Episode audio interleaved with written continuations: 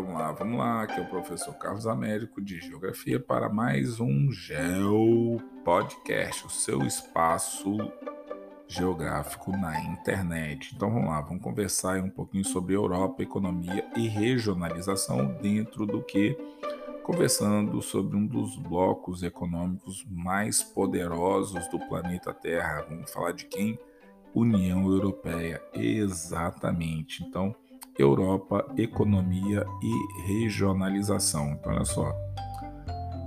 Com mais de 511 milhões de habitantes no ano de 2017, dos quais uma parcela significativa tem alta renda mensal, a União Europeia dispõe de um mercado interno numeroso e com grande poder aquisitivo, o que influencia diretamente os rumos da economia mundial. Então, a União Europeia não dita só a economia do continente, mas ajuda a tocar aí os rumos da economia de boa parte do planeta Terra.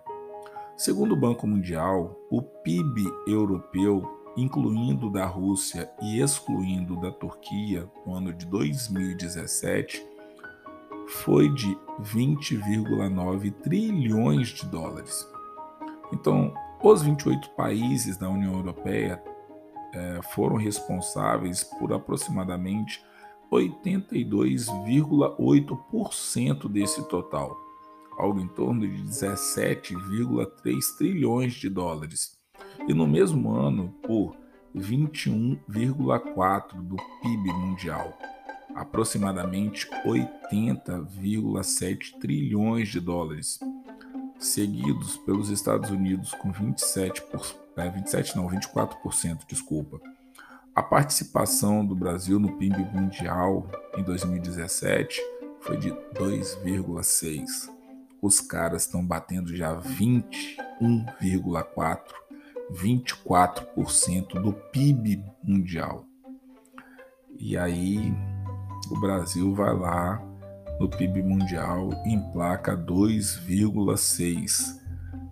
E olha que o Brasil, na fila do pão, está aí no Mercosul, está no BRICS. Não é um país lá no final da fila do pão, não. Tá razoavelmente bem colocado. Imagina outras nações. Então, o comércio externo da União Europeia corresponde a cerca de um terço do total mundial o que torna o bloco uma potência comercial.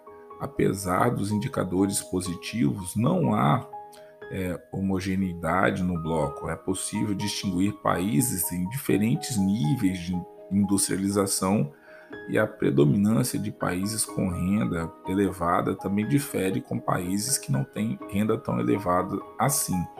Então, o que acaba acontecendo, galera, é que quando você vai pensar em União Europeia, é, tem força, mas nem todos os países estão no mesmo patamar.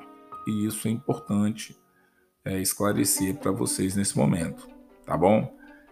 Seja o podcast aí ficando aí mais curto sobre esse tema, Europa, economia e regionalização. Espero que vocês tenham gostado e até o próximo Geo Podcast.